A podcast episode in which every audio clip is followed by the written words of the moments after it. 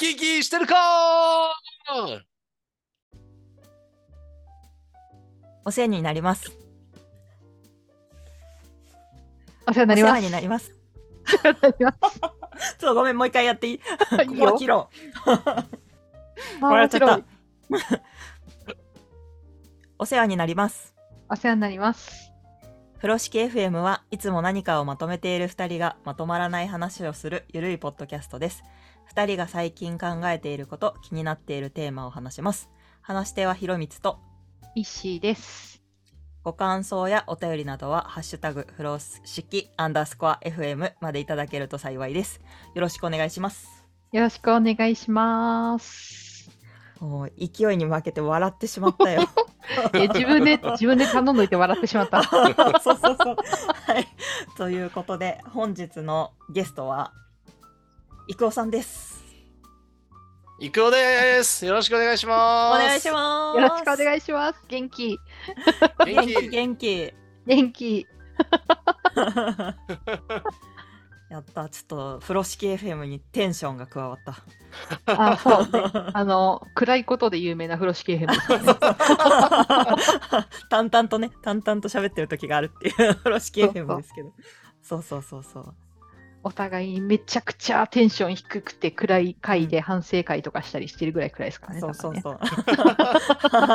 お疲れとかがそのまま出ちゃってたりね、しますからね。そうそうはいそう。。そうということで今回のゲストは郁夫さんなんですけどあの前回か前々回か川口さんにお越しいただいた時にあの広光はなんでそんなに自信がないんやっていう話が、まあ、ちょっと出て、で、うんうんうんその収録をが終わった後にイッシーとあのそういう自信とかって自己肯定感と自己効力感っていうなんか2つの側面があるよねとかいう話をしていて、うんで自己肯定感とかは、まあ、ちょっと育った環境とかの影響も受けそうだけど効力感の方は、まあ、自分のこれまでの経験とか、知識の積み重ねとかでまあいろいろ変わっていく可能性があるかもねうんでまあ2人で、まあ、話すのもいいんだけどこう自己効力感ありそうな人って誰じゃろうっていうのをちょっと 話していておうんなんか郁夫さんじゃないとかいう話になったのでちょっと勢いでお声掛けをしました。いや、ありがとうございます。はいお越自分もじゃあちょしいただきありがとうっございますと勢いは大事にやっていきたいと思います。ありがとうございます。ありがとうございます。で勝手にあの自己効力感郁夫さんやって思って呼んじゃったんですけど、はいパッ。と来て聞いてみてどうですか？そうですね。あの、まずすごい、まあ、今回声かけていただいたときにびっくりしたのがですね、うんちょうど今この自己効力感について、あの自分の中で考えまとめているタイミングだったんですね。うんあの来年の1月にあのリージョナルスクラムギャザリング東京 2023RSGT っていうイベントがあるんですけど、そこであの私あの、まあ、ワクワクする OKR をどうやって作るかあのあのプロダクトゴールをどう作るかっていう話をするつもりなんですけど、ゴゴールを設定するときにチャレンジングなゴールを設定するのってすごい大事なんだけどまさにこのうん。自己効力感が欠けているとチャレンジングになるとちょっと気遅れしちゃったりするじゃないですか。うん。確かに。でいざ目標を追いかけ始めた後も何かトラブルがあったりしてあのちょっとうまくいかない時に、この時も自己効力感が欠けてるとまたやっぱそこでもちょっと立ち止まってしまったりするといううんのがあって、うなんであの自己効力感を生み出し続けるって結構大事だなと思ってまして、うん。っていうところをうんうん考えているタイミングでこのテーマ持ってきていただいたんであもうこれはもうあの、まあ、私がその RSGT に向けて言語化する頭の整理としてもすごくありがたいタイミングだなって思ってます。やったーなんというやったあやった奇跡的な、やったー。奇跡的なタイミングだった。はい、うんうん、よかった。えその郁夫さんが考えてるのは、うん、チームとしてのこう自己効、うんうんうん。なんかだ誰にとっての自己効力感ですか？そうですね。あのチームで捉えてるんですけどでチームって、うんうん結局のところそこには人がいるじゃないですか。うんうんうんなんで、チーム全体としては、よし、いけるぞ。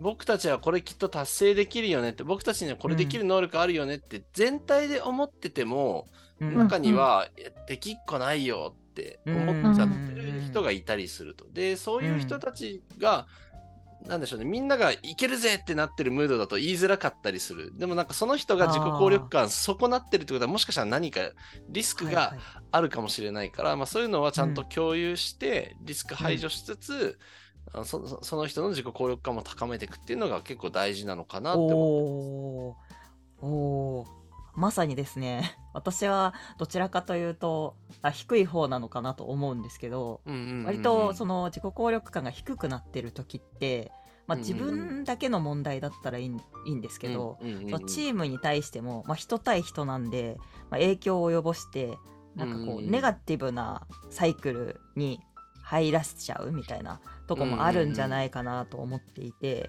うんうんうん。で、まあ、もし自分がポジティブというかその自己効力感あるちゃんとこうチャレンジできてできるっていうところを出していけるんだったらポジティブな影響を及ぼすこともできるかなってこう考えていて。うんうん。でまあ人を変えることはちょっと難しいけど、うんうん。まあ、自分だったらこうコントロールしたりとか変えたりするっていう努力がトライはできるから、じゃあそういうことをこう自分でやっていくにはどうどうしたらいいかというかこう日々やっている人がどんな工夫をしているのかっていうのはすごい知りたくって。うんうん。うんうんうんそうですね。あの、自己効力感を損なっている状態で言うと、そのうん何が損なわせているのかっていうのを、まず見つけるっていうのが大事かなって思ってます。うんそのうんそれこそ全体でこれは達成できるよねみたいなムードがあるときに、うんあのそこに乗り切れないときには、じゃああの何が達成を阻害する要因だと思いますか？だったり、今、おー。もやもやしてるのは何でしょうっていうのを、うんまあ、聞いてみて、で、そのあなたが心配していることが実際に起こったら何が起こりますか？だったりっていう、うんそのうんもやもやしてるものに対して少しずつ具体的なイメージをあの引き出していくん。ですね。うんうん。でそうするとあのであじゃあそれ起こった時に本当にじゃあ何か困ることあります？っうん。ていうのを聞いた時にない場合も結構あってですね、うん。うん。うん。でないとそのもやっとしてた人はあ確かにこれ気にしなくて大丈夫ですねって。でそこでなんでうん。自己効力感を阻害していたものが取れて安心して前に進めるようになりますし逆にやっぱりその人が心配していることっていうのはあこれ確かに起こったら超やばいっすねってなったら、うん。あの今今度はチームみんなでなんかいけるぜってなってたけど いけるぜじゃなくてちょっとこれと向き合おうよっていうインペディメントに気づくきっかけになるので、なんで、今、ひろみつさん、もしかしたら、うん。あの、なんでしょうね、自分がそういう、なんでしょうね、自己効力感を失っているのが悪い影響を与えてるんじゃないかって心配されてるのかなって、思ったんですけどなんか、どっちかっていうと、それってすごくいいアンテナなのかなっていう、あの危険な、危険な兆候を、もしかしたら拾ってるのかもしれないなと、個人的には思います。なるほど。あじゃあモヤモヤしたりとか心配するっていうのがこう悪みたいな感じではなくて、はい。そのインペリメントを見つけるためのきっかけうん。になるかもしれない、まあ、いいアンテナである場合もあるっていうことなんですうんうね。んうん、そうですね、むしろチームにはあのなんだろう、うん。全員がそうそういうタイプだとあの、うん。もう本当石橋をもうわもう叩きまくって最後には割ってしまうチームになっちゃうんですけど、はいはいはい。逆逆にやっぱり全員がもうとにかく足元見ないで走るタイプだと、もうどっかですっ転んじゃうわけですよね。はいはい。なんで、前だからそういう、おお前、お前見ろ石あるぞって言ってくれる人はすごい大事だなと。あーなるほど。あの確かにコロナがめ流行り始めた時にすごい、あのなんだろう。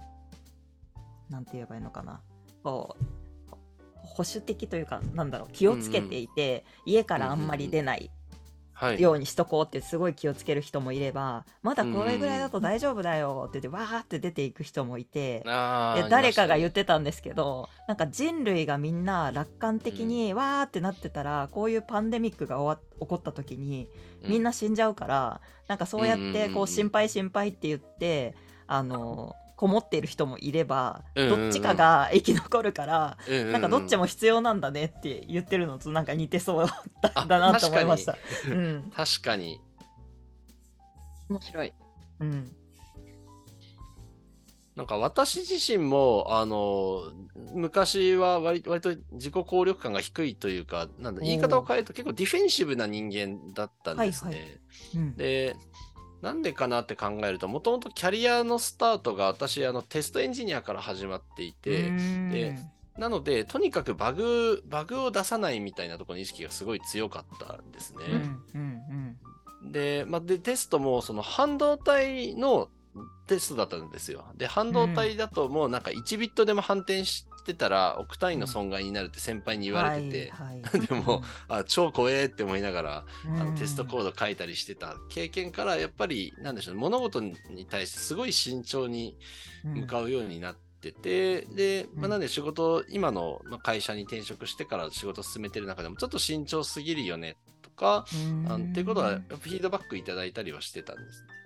で、まあ、そこで、じゃあ、どうそこから意識を変えていったかっていうと、その自分の心配が過剰じゃないかっていうところうんですね。その、なん、たぶそのテストっていう観点で言うと、本当すべてのカバレッジをちゃんと担保しないと、前に進めないぐらいの感覚が昔はあったんですけど、そこの見るものの精度をちょっと高くして、あうん。ここまでできてたら大事だよねっていうのを小さいサイズにして見るようにすることで、実は、なんだろう、心の中では、あの、うん。ちゃんと石橋を叩いてるんだけど、うん叩く範囲を狭めることで、前に進みやすくしたって。で、なんかそれを、そういうできる、できるよねって自信持ってる範囲で行動するようにして、あの自己効力感の先行要因で言うと、その達成をまず経験していくっていうのを積み重ねて、まあ、よくなんかアジャイル界隈でも小さな成功体験が大事って言うと思いますけど、うんまさにそれをやっていく中で、あ、これあできるやんっていうふうにだんだん気持ちが変わっていった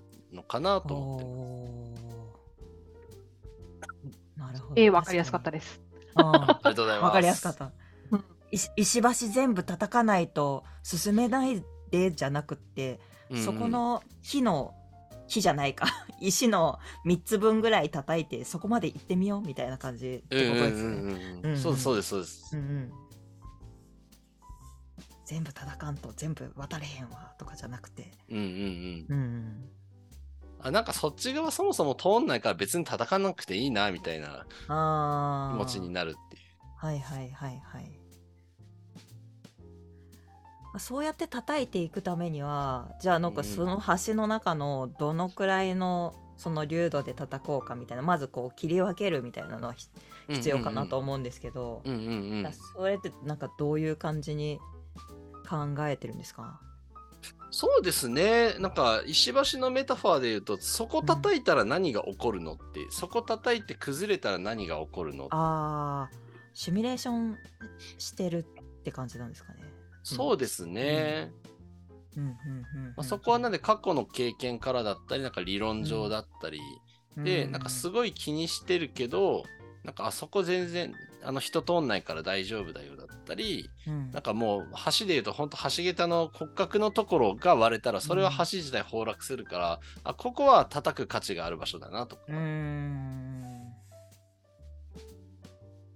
なるほど。じゃあ全部叩かなくていいっていうのを。うん考えてるみたいな。チームメンバーとかがそのやっぱりなんでしょう高い目標に対して、うん。まあ、不安を感じてるその自己効力感を持てていない時もその、時々聞くのがあの、うん。じゃあこの今不安に思ってるものをうん。実現するためには何が必要でしょうね、うんスキルだったりとか、まあ、期間だったりとかその何が必要なのかっていうのを考えてもらってでじゃあ今の自分たちにあるスキルは何でしょうっていうのを、うん。まあ、考えてもらうと。なんか漠然とできねえって思ってるのをなんかスキルだったりとかで、あの考えてみるとあ実は大体のスキル持ってるよねと。でここは足りないからあじゃあこのスキル持ってる人連れてくるとかここできるようになったら私たち前に進めるよねっていうあのやっぱりここもモヤモヤしてるところを具体的に具体的な課題に落とし込むことで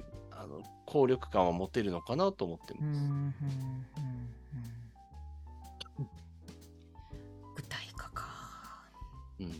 あの、言うはやすしで大変だなとは思いますけど。はい。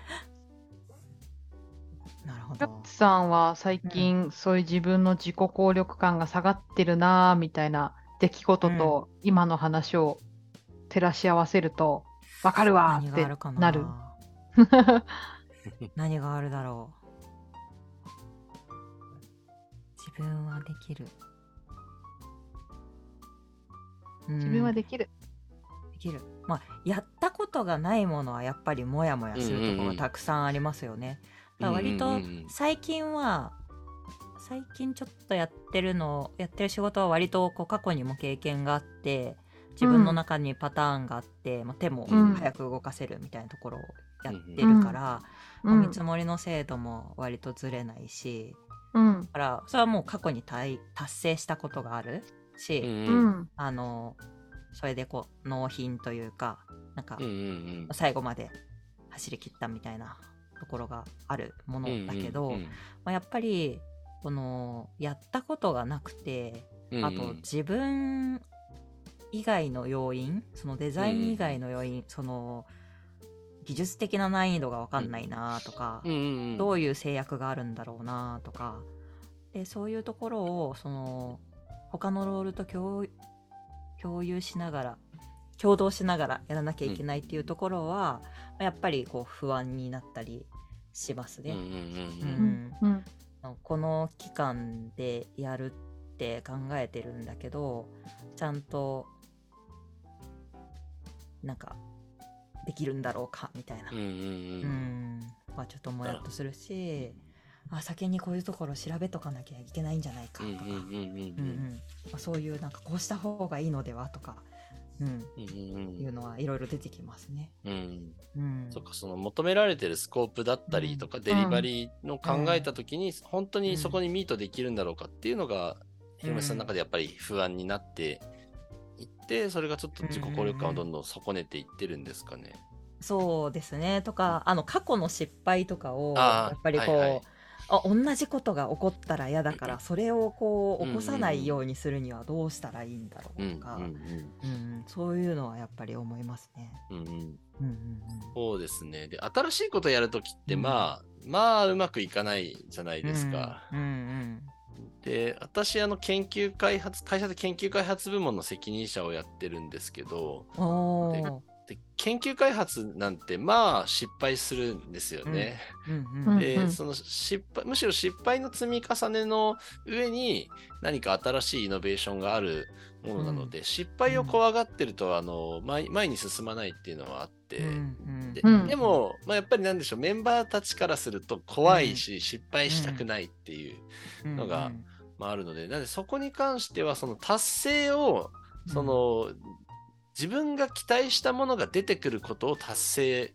にしてしまうと、やっぱり失敗した時にダメージでかくなるので、これを試した時に結果どうなるかを明らかにすることを達成にするっていうことはやってます。ああ、あのなるほどだから具体的にどういうあのやり取りが生まれるかっていうと例えばなんかあの A, A という成果物を作りたくて、えーちょっと研究開発してみたけど、このやり方だとうまくいかないことが分かりましたっていう時に、うんうん。本人は失敗したつもりなんだけど、まあ、そこに対しては、あじゃあこのこのやり方だとうまくいかないって分かったことが成果だね。ありがとうっていうことを、まあ、言う言うしあの決してそれって詭弁でもなくて本当にそうなんですよね。あのうんうん。つ次にだ膨大に選択肢がある中で、この選択肢はややらなくていいんだって潰せたこと自体がすごい、あの意味があることなのでそういう、うん。なんで未知の領域に関しては未知の領域を小さくしたこと自体が成果なんだよというように、うん。あの達成の意図をあの、まあ、ちょっと多分その最終的なゴールの手前のところに置いてあげてうんででそうするとあのあそれもいいんだなって安心して失敗できるようになるしその失敗、失敗と言われるものが達成につながるので、まあ、そういうふうにしたりはしているのとでそれを繰り返しているとだんだんみんな安心してやっぱり失敗を繰り返せるようにはなるかな。うというのをん見てて感じますね。うん。うん。いやーす一 k さんの部にいる人は幸せだなと思ったんですけど、うん。なんか、え、トーマス・エジソンでしたっけ？名言で、私は失敗したことがない、1万回のうまくいかない方法を。はいはい。あーだけだみたいなのあるじゃないですか。あれ、私、会社で言ったら結構惹かれるんですけど、どんだけポジティブなんですか？いや、でもわしもそのぐらいに思ってるなって思って。なんか、特になんだろうな。私も、なんだ、最近は手動かしたりしてなくて、マネジメントの話が多いので、なんかめっちゃ失敗したっていうか、なんか例えばもう誰かにめっちゃ嫌われちゃって、一切話を聞いてもらえないとかまで言っちゃうと結構大失敗だなと思うんですけど、なんかそこまではいかないことのが多くて、なんか試してみた結果、ちょっといろんな問題出てきたねとか、うんうんうんなんかこうネガティブな感情を抱いてる人いるねみたいなことはあるけれども、うんうんうん別にそれは失敗したわけではないなと思ってて、なんかそんなんだろう、失敗だって思うことがなんかそもそもあんまりないなって。ポジティブ。あ、次こうやってやろうみたいな。それはでも結構大事だなって思いますね。石井さんおっしゃってたように、確かにあの、ここは失敗したらあかんっていうのはあるあると思うんですようんうね。んなんかそれこそ命に関わるだとか、うん。もう組織崩壊するレベルのところっていうのは、あの、うんえい、ママよってやってしまうと危ないので、うんそこは慎重にする必要はあると思うんですけど、あの、大概の選択肢って別に死なないんですよね。うん わかります。なんで、そうそう、うん失敗したら何、どんな辛いことがありますかっていうのもうん確認しておくと、まあまあ、じゃあ別にいいかな。うんうんうんうん確かにこうこうなったらどうしようの先まで考えられてないことで不安になることはあるかもしれないですね。うんうん。うん、そのシミュレーションしたらそうそんなこともないじゃないみたいうんうん、な。うん、そうです。そこで思考が止まっちゃうのはあるかもしれない。うん。うん。あのものすごく卑近な例なんですけど、あの、うん。そうですね、今日、あの私ちょっと睡眠不足で、はいすごい、あの夜7時ぐらい眠かったんですね。うん。うんででもまあ今日これあの夜8時半から収録で、まあ、ちょっうん。とちゃんと起きてなきゃなっていう状態だったんですけど、あまりに眠そうだったみたいな子供からパパ声小さくなってるよって言われるぐらい声小さくなってはい。る。寝 寝てきたらって言われてですね、優しい。はい、うん優しい。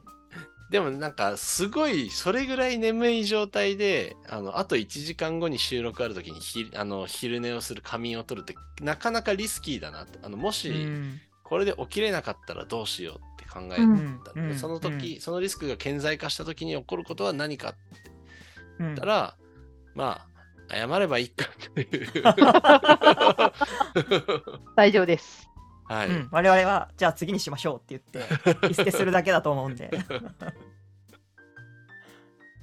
でまあそこでリスクを取って仮眠を取ったおかげで、今元気に元気いっぱい叫ぶこともできてるんで、うん。はい。いいタイトルコールをいただきました。はい。うんかあの収録の前にちょこっとあの伺ってたのが、あのもともとなんか自己効力感がなんかすごい高い方ではなかったからその、うんうんうん。そうすなるようにしてるみたいな話をちょっとしてたと思うんですけど、はい。まあ、それが一体何なのかっていうのは私がちょっとすごい気になってます。うんうん。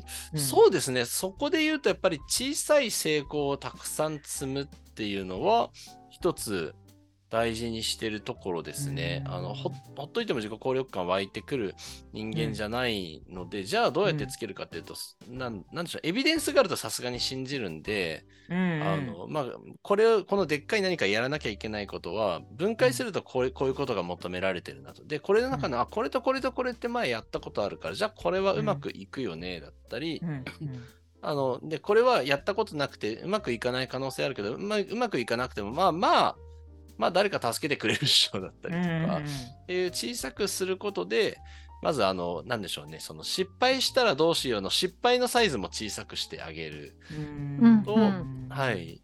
で、で、うまくいきそうなところからやっていくと、だんだん、あ、俺いけるんじゃんっていうあ気持ちになってきて、うんうんで、そうすそうすると面白いんですね。なんか、例えば10個ぐらいやって、最初5個ぐらい連続で成功してたら、次失敗しても、まあまあ、たまにはそういうこともあるよねっていうね、謎のポジティブさが生まれたりするので、うんうん小さく分解する、できそうなところからやるっていうのは、結構うまくいくんじゃないかなと思ってます。はいはい確かに最初の3回とか失敗したら次失敗したらまた4回目失敗してしまうとかなりますもんね。はい。っていうプレッシャーがかかるので、うんうん。確かに確かに。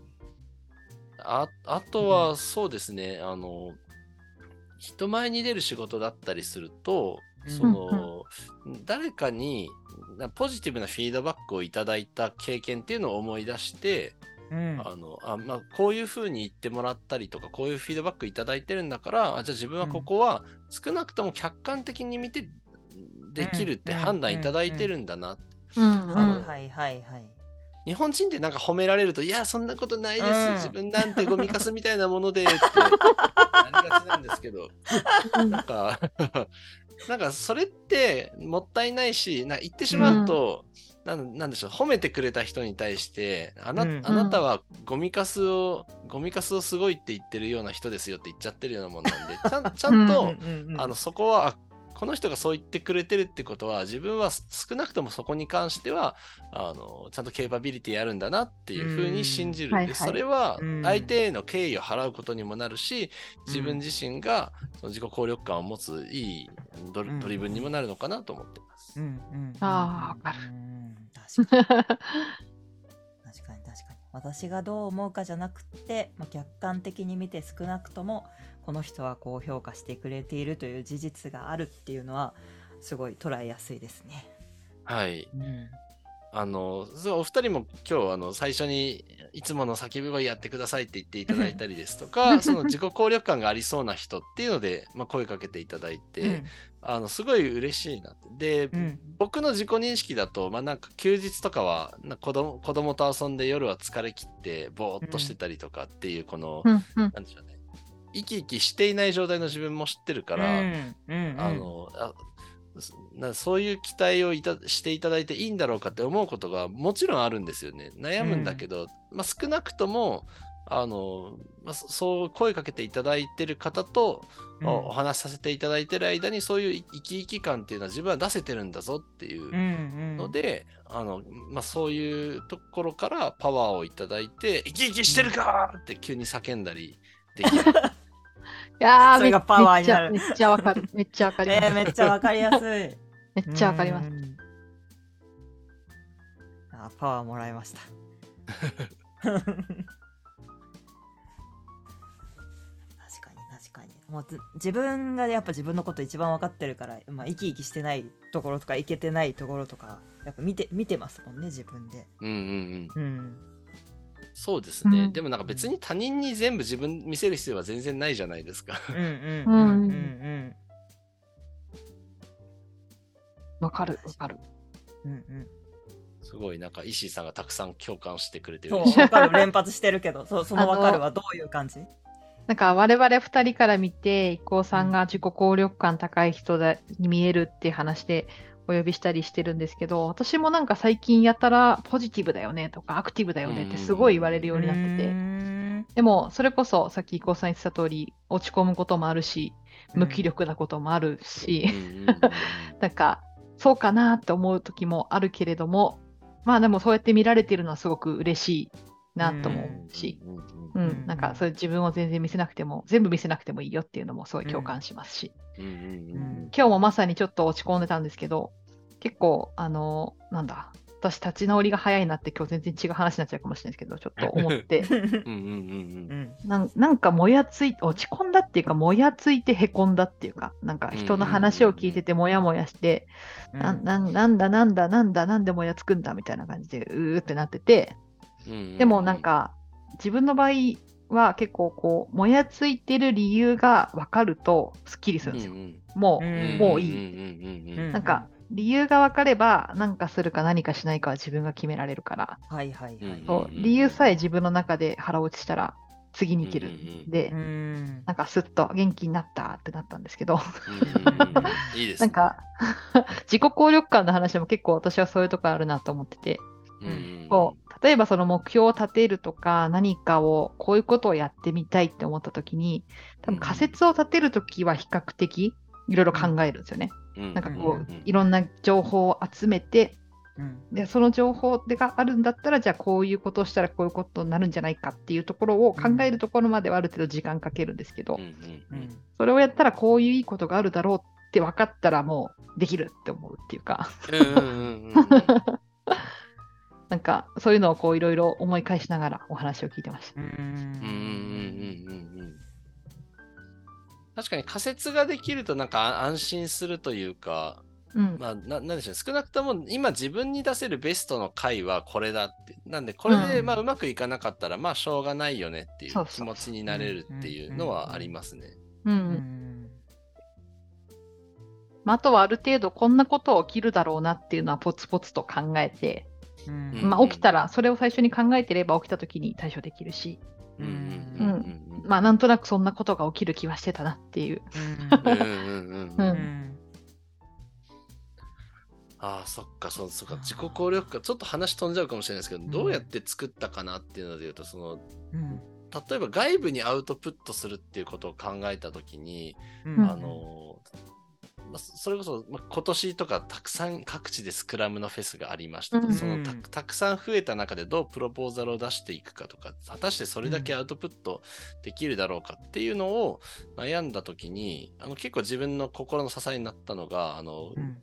ノートをうんアドベントカレンダーの時期に自分一人で25日間走り抜けるっていうのをやったことがあって、えーなんか 何を考えてそんなことをやったのか感はあるんですけど、なんかそういう、うんえ自分でやってみたエクストリームな特訓っていうのが、なんかやっぱあのあの時あんな辛いことやったから、うんあの全然それと比べたらこれできるよねっていうのはあったりするのでなんか自己効力感を生み出したい分野に対して自分なりの無謀なチャレンジしてみるっていうのは 結構いいかもしれない。ああ、でもそれ、あすごいわかります。わかります。うんうんうんうんうん。えそういうことをやったことがあるの？あの、ひろみつさんには話したことありますけど、うん。あの、なんだ、フリーランスとしてマネージマネージャーやってみたりとか、あと一日一冊本を読めっていう 無謀なチャレンジをしたことがあったりするので、まあ、特にその前半のあのフリーランスとして M やってた時って、やっぱりそのマネージャーって結構情報が大事で、うんうんうん。そのまあ、正社員じゃなかったんでいろんな情報落ちてこなかったりとか、関係値低かったりとか、あのすごいあの普通に働くよりハードル高い状況の中である程度できたっていう自分の中の経験は結構強くてあの時よりは例えば周りが自分のことをわ分かってくれているとか、前よりはちゃんと情報をもらえるとか、うん あの時ほど辛くないみたいなのはあるかも。なるほど。うん。うん。なんか私生活でもあるかなと思ってて、うんあの、うん。私ココロナになってからやってないんですけどあのバンド同僚たちとバンドを組んであのギターボーカルやったりみたいなのやってるんですけど、う。ん。であの実はなんか社会人になるまではギター弾いたりとかまあ歌ったりするのが好きだったけどバンドを組んだことはなかったんですね。でその状態で同僚に誘われてバンドやったらあの、うん。まずですね、まあ、一緒に組んだ人たちとあの、まあ、ヘビーメタルのジャンルの曲をやったんですけど、うんあのみんななんかアンプの音量の下げ方を知らない人たちばっかりで全然自分の声聞こえないんですよ。であの アンプアンプの音量下げてくれって言ったらあのうん何を言ってるんだって、お前が声出せるようになればいいだろうって真あ顔で言わーれてるんですね。はい。まあ、そこはなんでまず自己効力感ボロボロのとこから始まったんですけど、はいはい。うん。あのでなんだけど、まあ、なんか出せるようになりたいなってそこは自己効力感はなかったんだけど、ななりたいっていうウィルがあったので、うん。なんかいろいろ調べて、まあ、腹筋したりとかあおのー。おーブレスビルダーっていう器具があるんですけどなんかそのうん。こ呼吸をするのにちょっと負荷がかかるような特殊な器具があって。あのビーズの稲葉コースさんとかも、まあ、使ってらっしゃるっていうのがあって、はいそれそれで、まあ、鍛える、まあな、なんで歌を歌うのになぜか筋トレの話をしてるんですけど。筋トレを基礎トレーニング感がすごい。基礎トレーニング感がすごい、うんでそれを通してですねあのなんうん。とその、アンプの音量下げてくれない人たちの中でもうん。自分の声が聞こえるようになったっていうのがあってそのやりたいウィルに対して自分がうんやりたいところにたどり着けたっていうのはすごいあの、うん。まあ、達成経験。そこから自己効力感生まれましたし、うん。まあ、その後なんでメタルバンド以外の人たちとバンド組んだらあみんなアンプ音量下げてくれるんだみたいな気づきがあっ エクストリーム。て、はい、すごい。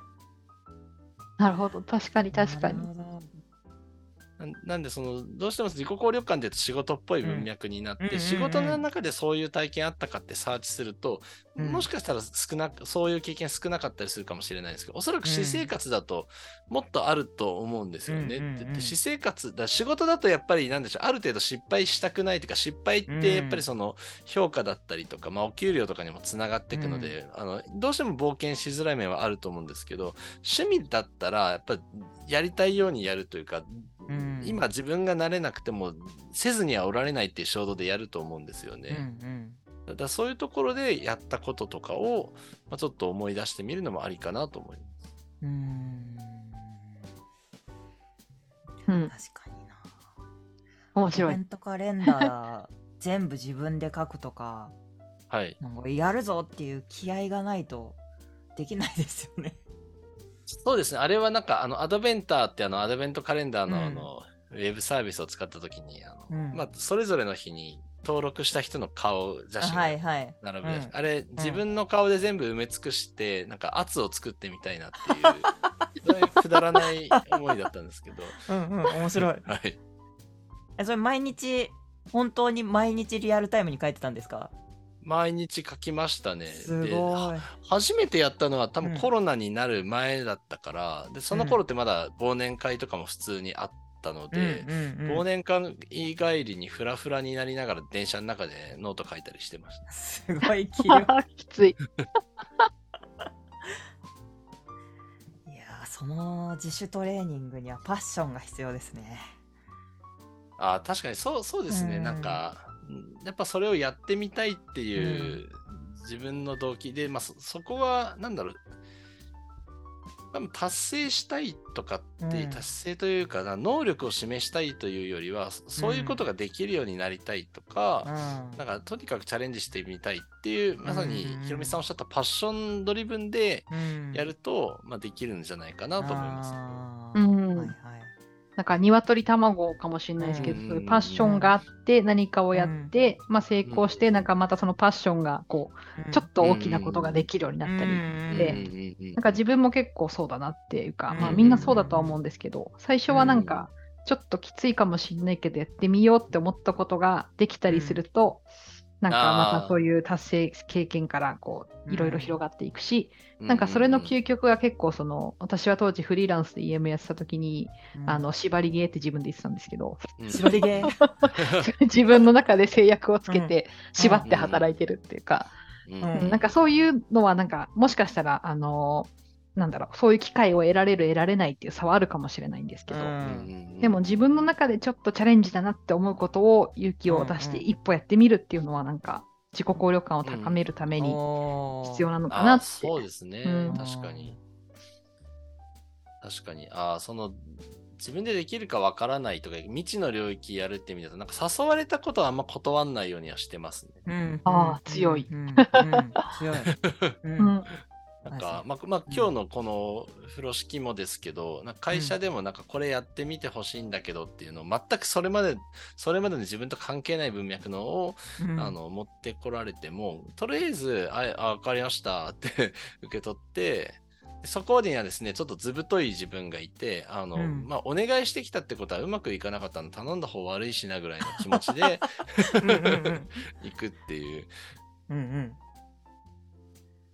そりゃそうだ大事。ですうん、はい大事。頭あ頭の中で架空の上司が責任は俺が取るって言ってるんで、あじゃあかっこいいじゃあじゃあじゃあ私は全力を尽くしますみたいな気持ちになる架空の上司いいですね。脳内、脳内架空の上司。脳内のはい、うん。確かにあの、さっき、いや、私なんてそんなことないですよ、ゴミくずですし、みたいな話ありましたけど、うんはいなんかそういうのを頼まれた時に、なんか、えー私でいいんですか？みたいなのを、なんか言わない方がいいよ、みたいな話を、なんだっけな、うん。なんか私がよく聞いてるおばさんポッドキャストがあるんですけど、はい。なんかオーバーザさんね。そうオーバーザさん、そうそう、ごもう50って49とか50のお二人がやってはい。る話で、で、若い頃はそうやってこう謙遜をしてたんだけど、うん。もう頼んでるっていうことは、もうお前でいいんだから、あはいはいはいはい。そうそうそう、もうそんなんはいらないと。なんか、えー私でいいんですか？いいよっていうのを待ってんじゃねえみたいな話があって。うんいいじゃないですか？いいじゃないですあか。そうそう。だから。責任は俺が取るっていう架空の上司を心にもうイエスしかないみたいなのは、なんかおばさんラジオでも聞いたなって思います。大事。川口さんも言ってましたね。なんか誰か研修行きたい人って言った時に、うんおいしょ行っていいんすか？って言って、行きますっていうのか、いや、私なんかが行っても10万円の価値は出せないかもしれないって思うかみたいな。なんか。で、私も仮にその時話したんですけど、手挙げてうん。お前じゃないって言われたら、じゃあ聞くなよって思うっていうか、いう確かにね、あの私とかイッシーが手を挙げる可能性のある場で聞くなよってことね。私じゃないなら、個別に聞けよと。確かに、確かに、そりゃそうだわ。確かに。うん。ここにいる場にはみんな権利があるっていうやつですね。うんそうそうそううんうんうん。うんぐらいでいいんじゃないのって。確かに、確かに、そう思います。うん確かに。うんそうですね。なんか何かをあ褒められたりとかお願いされた時に、いやいや、私なんかって言っちゃうよりも、ありがとうございますって言った方が、まあなんか、なんでしょうね。声かけてくれた側も気持ちいいし、うん。単純にそこのなんか、どうぞどうぞみたいな、いや、ここは私が払いますから、いや、私がみたいな、謎コミュニケーションををスキップできるんで、う。うん。んまあもう素直に受け取ってやってみるっていうんで全然。でかつその人は頼んできた人はそあなたにやってもらいたいんですよって言ってくれてるんで多少のことはサポートしてくれると思うんですよね。うん。うん。そうですねなんで、まあ、勇気を持ってやってみるっていうのは大事ですね。大事そしてそれの積み重ねでどんどん効力感が大きくなると、うん、そうですね。うんで頼まれなくてもエクストリーム自主トレーニングをしてあれよりはマシだっていう状況をあ、そうですね。はい。そうそうあれよりはマシだっていう。頼まれてああすいませんうんいいあ頼まれてとかだと頼まれなかったらなんか広がらないなみたいなところがありそうだけど、うんうん自己トレーニングだったらいくらでもできそうだから、いくらでもできますね。うん。なんかまたちょっと楽器の話なんですけど、なんかピアノにしても、なんかギターにしても、やっぱりその練習曲って、うん。あの、なんだ、音楽的には全然面白くないんだけど、とにかく指を痛めつけるような、なんか 難しい、本当にななんだこれみたいな苦行があったりするんですけど、それって、それこそ本番の音楽はあれよりはマシだっていうあもあるのかな。なるほど、なるほど。確かに。うん。なんかスポーツとかもなんか練習とかでやったらうんよくわかんけわからんけどきつい練習とかあって、はいはいはいはい。なんか私バスケやってたんですけど、うんあのこバスケってこうディフェンスの時基本腰落とせって言ってこううん。やったらすっげえ腰落とした練習するんですけど、でもうん試合でそこまで腰落とさないし、そうなんかそういうのもあるのかなって。うん。確かにそっか、いや、なんかそれで思い出したんですけど、車の教習所とかも、なんか S 字クランクとか、はいはいあはい。確かにはいあんなところに車止めないよみたいなのありますよね。そうそうそうそう。ああそうかもいや他の駐車場探すわ、みたいな。次わかります。そうだなちょっとしんどめの訓練しとくと、あれよりマシだってなるっていうのは、なんか実はあれですね、日々の我々の生活でもう織り込まれてるんだなって、今思いました。確かに。そうか教習所の S 字クランクよりはマシだからここの道路は行けるわってなるってこと。確かにね自主トレーニング何するかちょっと考えなきゃな自主トレーニングもそうですし、まあ、うん。自主トレーニングはなんか自分でできるよねって話うん。あったんですけど、今の、うん。まあ、いろんな話聞いてて思ったのが、うんうん。例えば仕事の中においても、例えば頼まれた時とか、うん。まあ、自分でやるにしても、なんか仮にちょっと不安要素があるんだったら、こう事前に助けてくれそうな人にこう言っとくとか、うんうんなんかこういうことやってみようと思うんですけど、なんかうまくいかなかったら助けてくださいって。なんか事前に言っておいて、なんかこううん。自分があの致死量ダメージを受けないようにするとか。うん。医療ダメージ。大事大事。うん。そうそう。なんかこう緩和できることはあるとあると思ってて、うん話を聞いてる中で。ううん。んうんなんかそのチャレンジを自分で生み出していいく、かっこ逃げ道も残してみたいな、うんのもいいんじゃないかなとか、まうん。あそれがこう、自然的にいつも助けてくれる人が近くにいたらすごくいいんですけど、うん。まあ、そうじゃないかぎ、そうじゃない場合はちょっとね、自分で頑張ってそういう人を用意するっていうところも必要なのかなって。防御だうん。うん。うん。あとなんなんか頼んあどうぞどうぞ。あごめんなさい。頼んでくれたりとかこう過去客観的に何か言われたっていうのをこうお守りとして持っておくと私は良さそうだなって思ったあーあすげえわかる。ですね。うん。それわかるな。少なくともこれは事実だ。ここに存在してるっていうのがあると。なんかちょっと、うん。うん、うん。うんうん前に進めそうな感じがする、確かにそうサポートしてくれる人をあの用意するだったりあの、うん。まあ、同じようなことを自分以外で成功体験持ってる方の話を聞くとかっていうのは確かに、だ自己効力感のあのだ代理経験でしたっけ、はいはい。はい経験のところも、まあ、自分以外の他人が何かを達成したり成功したりすることを観察するっていうとところは、まあ、そこに多分該当するでしょうし、うんうん。でもここでなんか難しいなって思うのが、なんかその人がもう、うん。なんかめちゃくちゃすごい人だったりすると、いや、この人はできるけど、自分なんかみたいな、はい。なんかはい俺なんか、はい俺なんかどうせが顔を出してうんゴゴミくずが顔を出してくはいゴミくずが私めのようなゴミくずが。なってしまう。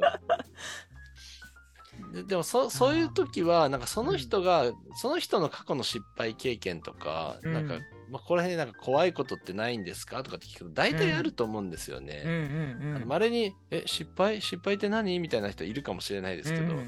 き基本は皆さんなんか擦り傷作りながらうんうん成長してきてるはずで、で、なんうん。でそういう、なんでしょうね、すごいって見なされてる人の失敗体験を分かち合ってもらうと、すごく勇気もらえるっていうのは一つあるのかな。うーん。ああだからスクフェスとか RSGT は元気が出て帰ってくるのかな。確かに、あそれはありそうですね。なんか自分に近い人がどこかにはこう見当たるような感じがうんうんうん。するから。うんうんうんうんこの自己効力感の選選考要因の、まあ、達成経験の話とか結構して、今代理経験の話も出たんですけど、唯一わからないのが、生理的情緒公的効用、酒や酒などの薬物やその他の要因について気分これすごいことが高揚。書いてますね。これ 4つ目に来ちゃうって。確かに。あ、そうそう、うん聞いあの、今、ポッドキャストを聞いてきくれている方に説明すると、今、我々は自己効力感のウィキペディアを読んでいて、そこに自己効力感の選考要因っていうのが6つあって、4つ目に生理的、情緒的効用っていうのがある。なんだこれはっていう話をしています。酒でテンションが上がったら自己効力感が上がる。まあ多分これはうん一時的なのかな。うん、まあ、わからわからんでもないけど、これが4番目なんだっていうのはちょっとびっくりしましたね。そうですね。ああとなんかこの酒などの薬物やっていうところが薬物先行しているのが果たしていいことなのかっていう。そうそう。ー確かに。でもこれに関しては思うのはそれこそなんでしょうね。チームビルディングをしたりとかなんかインセプションデッキ作ったりして、なんかこれってやっぱり僕たち達成したいよねとかこれが僕たちのミッションだよねみたいな、なんかなんお俺ら仲間だよねみたいな空気感が出るってだ酒や薬物じゃないその他の要因として 情情緒に訴えかける高揚感っていうのは一つあるそういうことか、そういうことか。高揚感か、確かに。ああ理解しました、理解しました。うん。れだ、AAO 的なやつだ。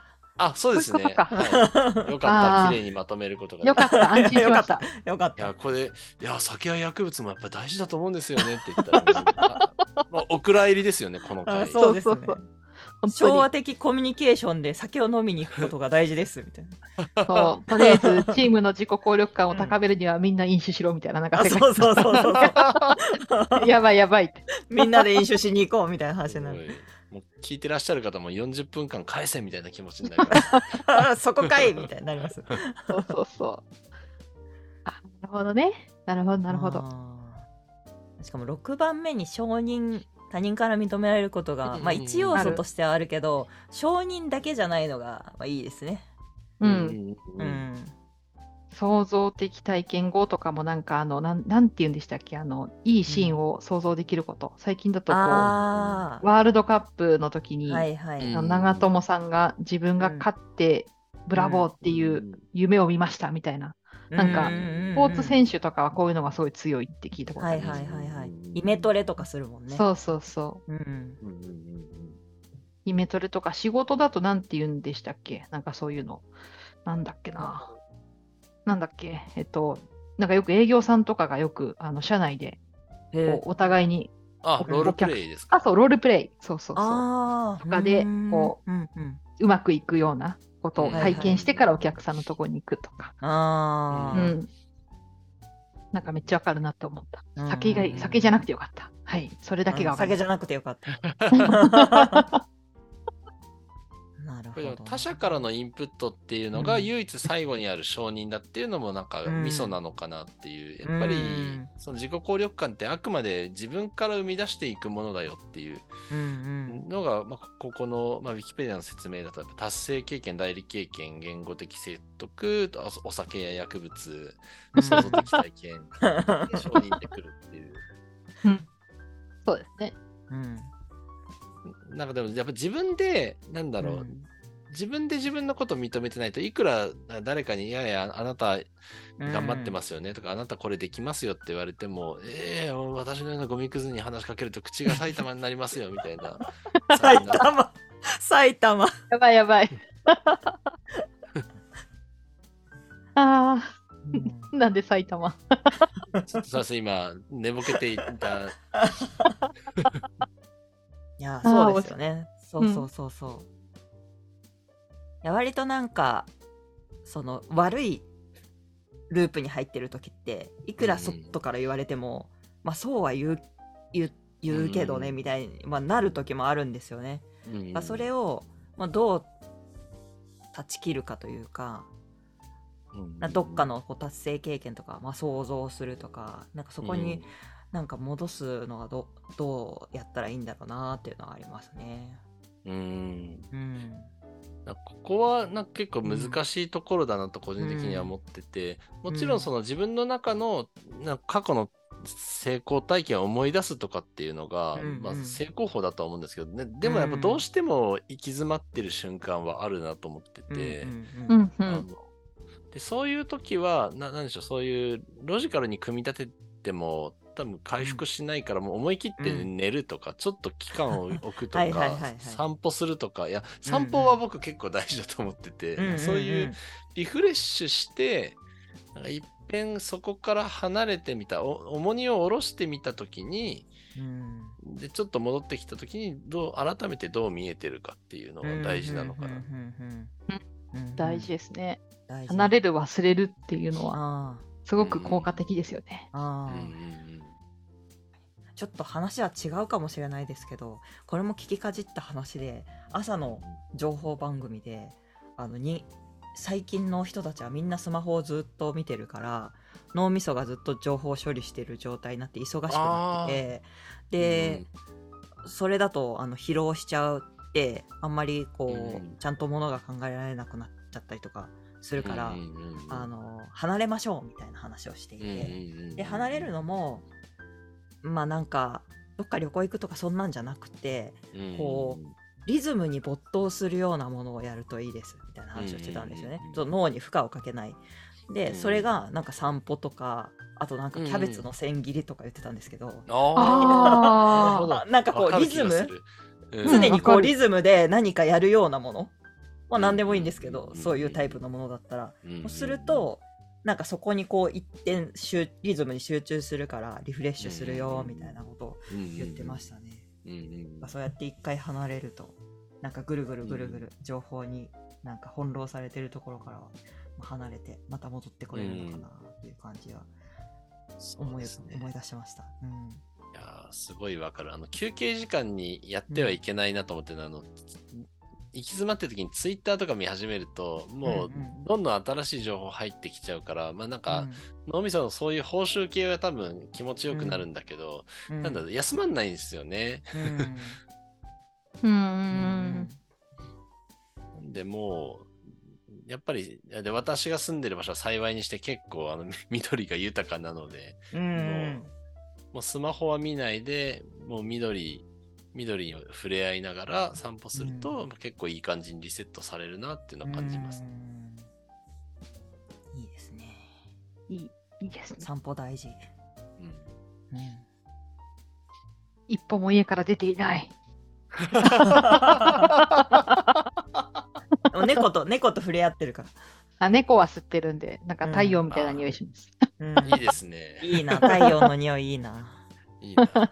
うん、ひろみつさん的には自己効力感爆上がりそうですか、あなんかトレーニング方法を教えてもらいました。お、うん。いいですね。うん。ぜひ、爆上げで。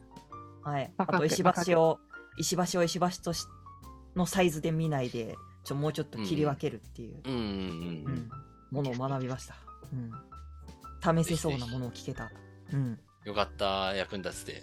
ただ叫んだだけだったらあれだなと思って。うん、いやめちゃくちゃ楽しかっためっちゃ面白かったです私は面白かったです。ありがとうございます。うんということで今日はね、ううんん。RCT RCT 楽しみ楽しめたね楽しみ、楽しみ。あ、うん皆さんもいらっしゃいますか ?RSGT。いきます、おチケット持ってます、じゃあ現地でお会いしましょ現地でお会いしましょう。うん私も初日喋るので、う。結構早い段階で。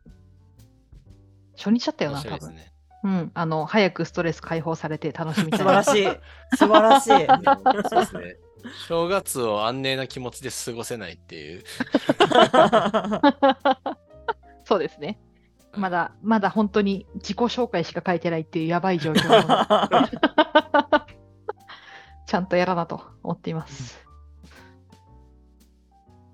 はい。ということで、はい今日はお時間なので、これで終わりはいとさせていただければと思います。はい今日は IKKO さんに来ていただきました。ありがとうございました。ありがとうございましたとってもあり楽しがとうござかったですいました。楽しかったです。じゃあ、バイバーイ。バイバーイバイバーイ。